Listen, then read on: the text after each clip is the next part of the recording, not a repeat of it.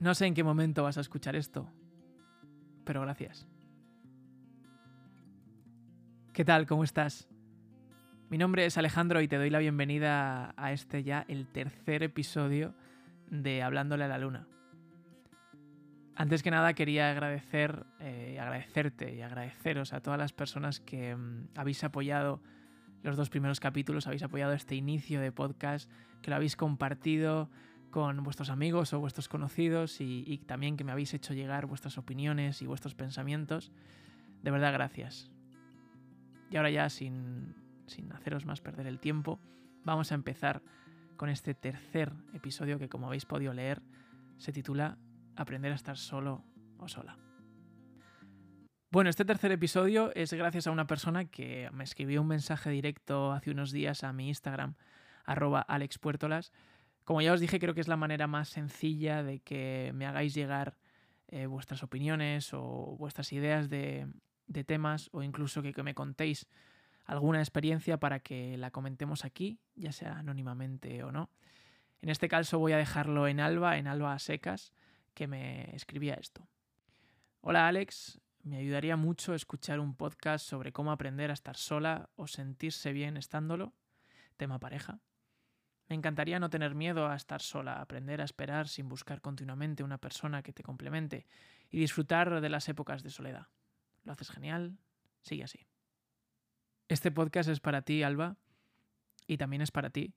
Si en algún momento te has sentido solo o sola, si te sientes ahora mismo en esa situación o si crees que en algún momento te vas a poder sentir así. El sentimiento de soledad creo que es un sentimiento bastante común. Yo lo he vivido recientemente y gracias a eso puedo, puedo hablar contigo hoy sobre este tema. Pero vamos, que creo que durante el transcurso de esta conversación vamos a aprender ambos sobre esto. Me he ido a la RAE y por curiosidad quería saber qué decía la Real Academia Española acerca del término soledad. Como sabéis, cuando vais a un diccionario, las palabras, los términos tienen normalmente varios significados. Algunas palabras tienen dos, otros tres, cuatro, cinco. En este caso eh, me salían dos. Normalmente en, en, los demás casos son definiciones diferentes, ¿no? que un mismo término puede tener diferentes significados dependiendo de cómo lo uses en una frase. Pero me ha llamado la atención que en la palabra soledad ambas definiciones se complementan, o sea, creo que van, van a la par. La primera dice así, carencia voluntaria o involuntaria de compañía. Y luego el otro significado dice sentimiento de tristeza o melancolía por la ausencia, muerte o pérdida de alguien o algo. Y digo que están relacionados porque creo que hemos asociado esos sentimientos, esas sensaciones de tristeza, de melancolía, de negatividad al momento en el cual estamos solos o nos sentimos solos. Y hablo de sentirse solo, pero qué es sentirse solo, porque actualmente vivimos en una sociedad en la cual estamos rodeados continuamente de gente, pero es que además podríamos añadir que actualmente ya no solo vivimos rodeados, sino vivimos conectados con muchísima gente. Puedes estar sola o solo ahora mismo en tu casa, pero seguramente tengas un ordenador o un móvil cerca o a mano en el cual estés conectado o conectada a aplicaciones como WhatsApp, como Instagram, como Facebook, como Twitter, como el correo, como, bueno, en la época en la cual más contacto directo o indirecto tenemos con las personas, cómo, nos, cómo es la época en la que más solos o solas nos podemos sentir. Yo creo que ese sentimiento de soledad lo asociamos más bien a un sentimiento o a, un deseo de querer ser aceptados o aceptadas por alguien, de querer ser amados o amadas por alguien, o de querer pertenecer a alguien o, o a algo. Cuando una de esas tres cosas falla es cuando nos invade ese sentimiento de, soledad. Me parece curioso que mm, si pensamos en, los deseos de, cualquier ser humano, creo que nos vendrían a la cabeza palabras como amor, como felicidad y, sobre todo libertad. Y si piensas en, en, lo que hemos mencionado anteriormente, de ser aceptado, ser amado o pertenecer a alguien o a algo, es todo lo contrario a libertad. Y haciendo un ejercicio así de, mm, imaginación o, de memoria más bien, quiero que recuerdes algún momento en el que te has sentido libre, en el que te has sentido a solas.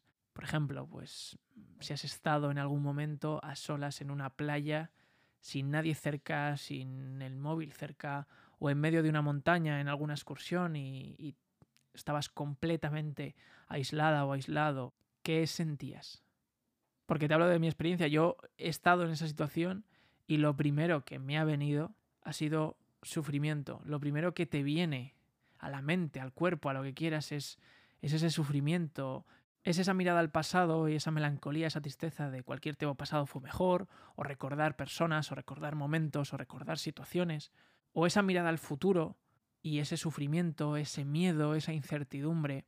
Pero si ansiamos libertad, ¿por qué cuando la acariciamos con la yema de los dedos, que ya no, ya no os digo tenerla porque no, no, no, la, no la tenemos como tal, pero cuando la acariciamos, ¿por qué nos invaden estos sentimientos tan negativos? Muchos filósofos y muchos escritores han hablado mucho, muchísimo acerca de la soledad. Es más, muchos se referían a ella como una gran fuente de inspiración y de creatividad. O sea, no, no deja de ser curioso. Sabéis que me gustan mucho las citas y he recogido dos, de, justamente de dos escritores. La primera es de Jean-Paul Sartre, que dice, si te sientes en soledad cuando estás solo, estás en mala compañía. Y a mí esto en su momento me, me hizo reflexionar muchísimo. Porque es verdad, la soledad como tal es una quimera. es una quimera, no, no, no, nunca vamos a llegar a ella. Porque nunca vamos a estar solos de verdad. Siempre vas a estar en compañía de, de algo o de alguien. Siempre vas a estar en compañía de tu cuerpo. Siempre vas a estar en compañía de tus emociones. Siempre vas a estar en compañía de tus sentimientos. Siempre vas a estar en compañía de tu mente. Esto es algo que, puede que me tomes por loco, pero que quiero que le des vueltas a la cabeza. Todo esto que he nombrado son herramientas tuyas. No eres ninguna de esas cosas. No eres ni tus sentimientos, no eres ni tus emociones, no eres ni tu cuerpo y no eres ni tu mente.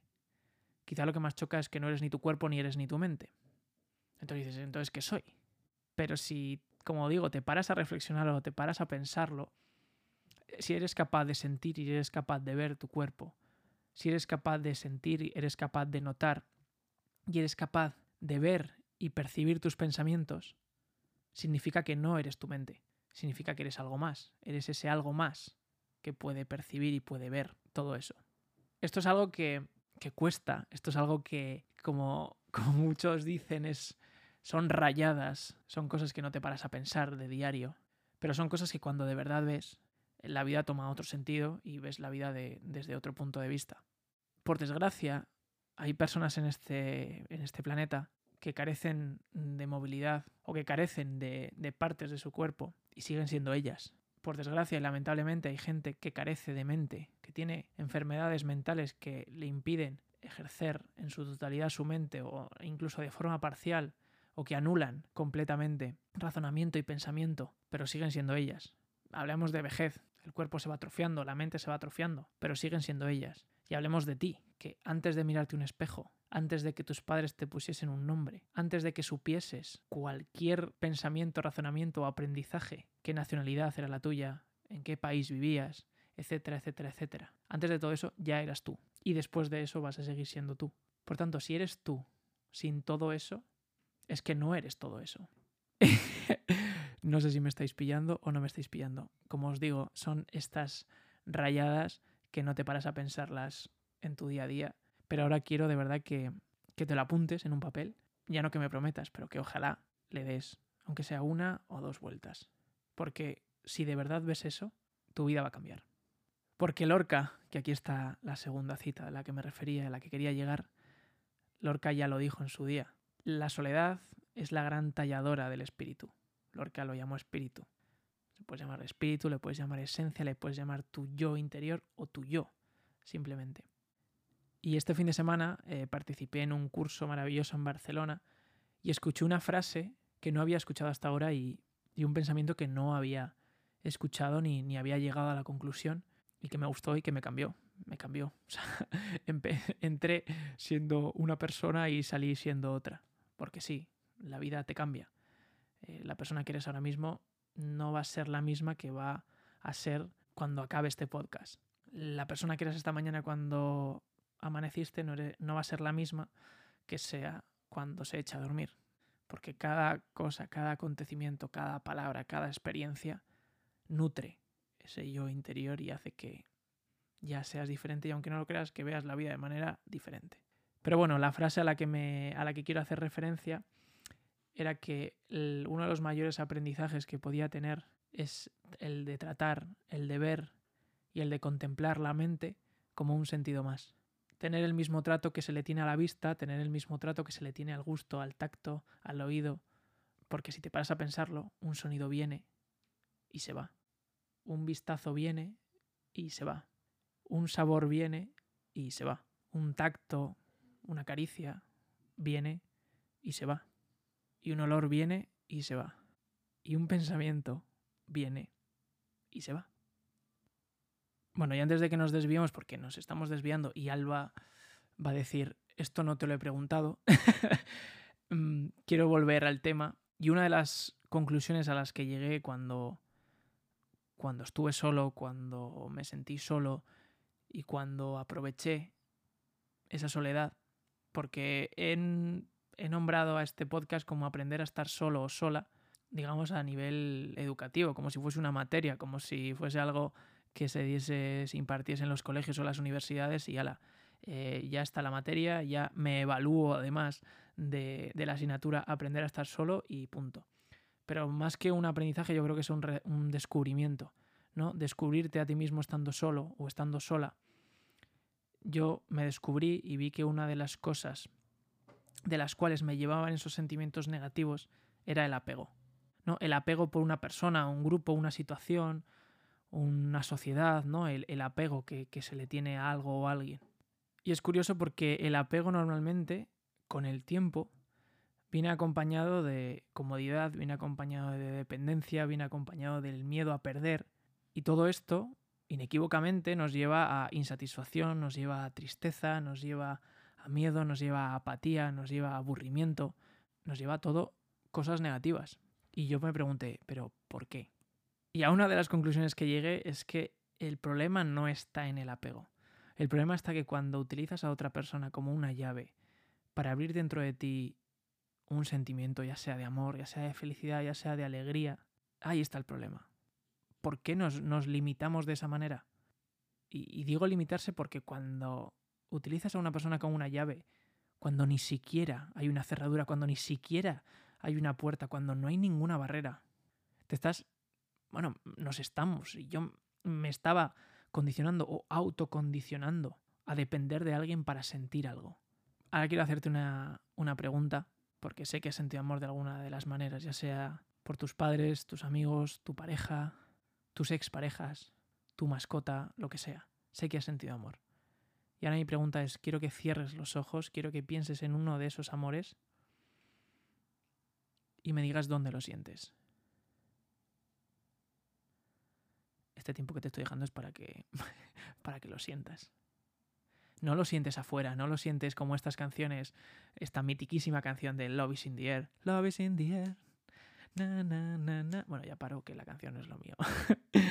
Eh, no lo sientes en el aire, no lo sientes en el cuerpo, no lo sientes en la nariz, no lo sientes en los dedos.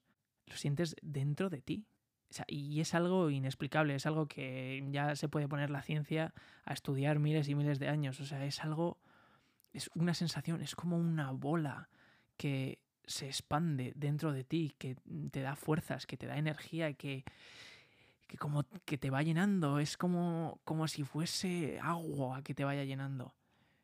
Y curiosamente, cuando piensas en un sentimiento, cuando sientes un sentimiento negativo de tristeza, de melancolía, de miedo, es esa misma pelota, pero en vez de expanderse es como que, como que se aprieta, como que te comprime.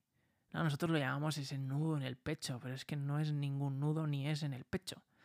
¿Sabes? Es la misma energía que se crea dentro de ti, pero en vez de expandirse, se contrae. Y como digo, es inexplicable. Pero no por ello deja de ser real. No sé si has estado enamorado o enamorada, no sé si lo estás, pero sé que si no lo has estado, conocerás a alguien que sí lo haya estado. O si no, habrás visto muchas películas americanas. y sabrás directa o indirectamente que cuando estás enamorado o enamorada todo brilla. O sea, los pájaros eh, cantan mucho más alto, eh, los colores son más vivos, tu cuerpo es liviano, flota, quiere bailar constantemente. Bueno, y un largo etcétera, porque podría estar aquí hasta mañana. Pero justamente, si te paras a pensarlo, el día de antes de tú saber que estabas enamorado o enamorada, los pájaros cantaban igual. Los colores eran los mismos. Tu cuerpo era el mismo. Lo que ha cambiado no es lo de fuera. Lo que ha cambiado es que el amor que había dentro de ti ha hecho que percibas todo de manera diferente. Y ahí está la clave. También este fin de semana en el curso me contaron una historia que os voy a contar ahora.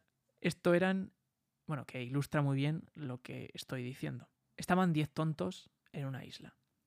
Ya se les acababan las provisiones. Y vieron como una isla, otra isla al fondo, allí a lo lejos, en el horizonte, y decidieron pues salir nadando, porque ni tenían bote, ni tampoco iban a saber construir uno. Eran 10 tontos. Pero, eso sí, antes de salir, decidieron eh, advertirse los unos a los otros de que vigilasen a el tonto que tenían al lado para que nadie se ahogase y nadie se quedase atrás y todos llegasen sanos y salvos a la otra isla. Bueno, empezaron a llegar a la orilla de la otra isla, muy contentos, muy felices, hemos llegado, estamos aquí. Y uno de los tontos, pues empezó a contar para ver si estaban todos. Y empezó, 1, 2, 3, 4, 5, 6, 7, 8, 9. Que no, que no, que no. Lo vuelvo a contar. 1, 2, 3, 4, 5, 6, 7, 8, 9. Faltaba uno. Espérate, que ahora me acabo de dar cuenta que esto visualmente me entenderíais. Así solo escuchándome no me vais a entender. Vale, contaba a todos menos a él, ¿vale? Contaba como exteriormente, pero a él no se contaba. Ahora ya me entendéis. Ahora ya vais a entender la historia. Eh... está. Es que me he sentido muy patético ahora mismo.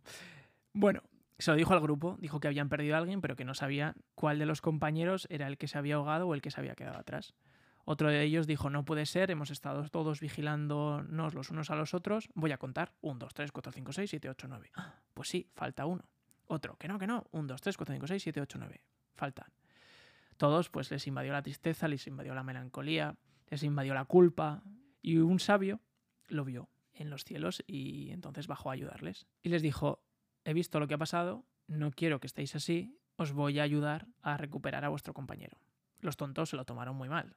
Dijeron, para que te vengas a reír de nosotros, eh, ya te puedes ir, no juegues con nuestro dolor, no juegues con nuestra pena. El sabio pues, tuvo paciencia, no se rindió. Los tontos al final accedieron y dijeron, venga, a ver, un poco desconfiados, pero mmm, diciendo, a ver, ¿qué vas a hacer? Entonces el sabio dijo, poneos en, en línea y enumeraos. Entonces los tontos empezaron. Yo el 1, yo el 2, yo el 3, yo el 4, yo el 5, yo el 6, yo el 7, yo el 8, yo el 9, yo el 10. ¡Ah! Soy malísimo contando historias. Bueno. Estaban todos. Ah, no hemos recuperado al compañero, qué feliz, qué bien. Y, y bueno, y hubo felicidad. ¿Por qué viene esta historia?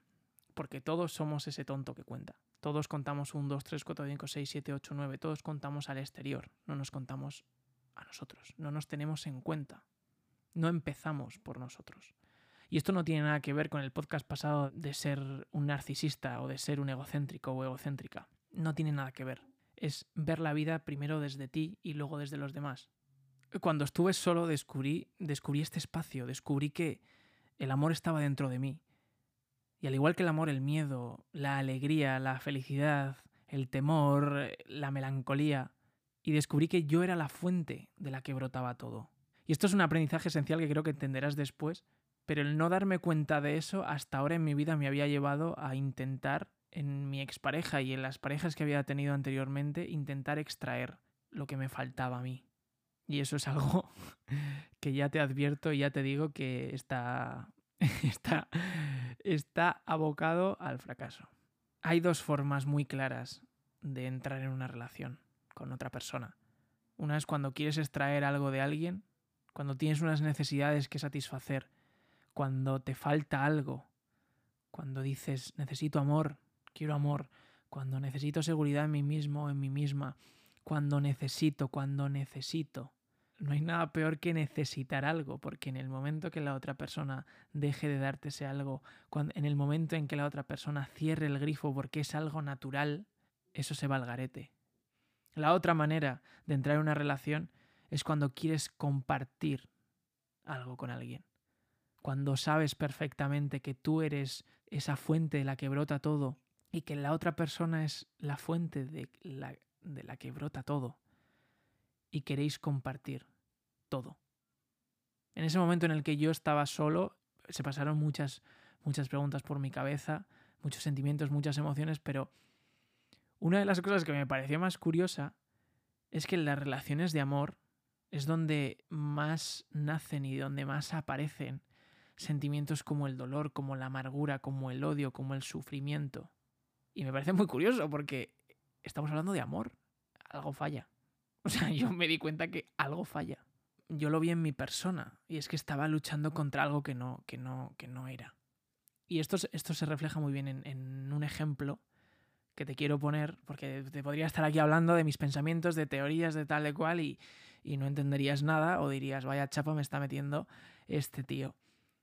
Pero quiero, quiero hacerte un ejemplo, quiero que mm, cierres ahora mismo los ojos y quiero que te imagines ese sentimiento que se despierta en ti cuando estás amargada o cuando estás amargado. Porque sé que en algún momento, a lo largo del día de hoy o en los últimos siete días, has sentido esa amargura, has sentido que, todo era gris, has sentido que, todo pesaba, que, todo te costaba. No, has, has sentido esa, esa, amargura de verdad. Pues quiero que la, que la traigas de vuelta. sé, que, sé que no es lo mejor, lo siento, pero es que el ejemplo es, es muy bueno, de verdad, créeme.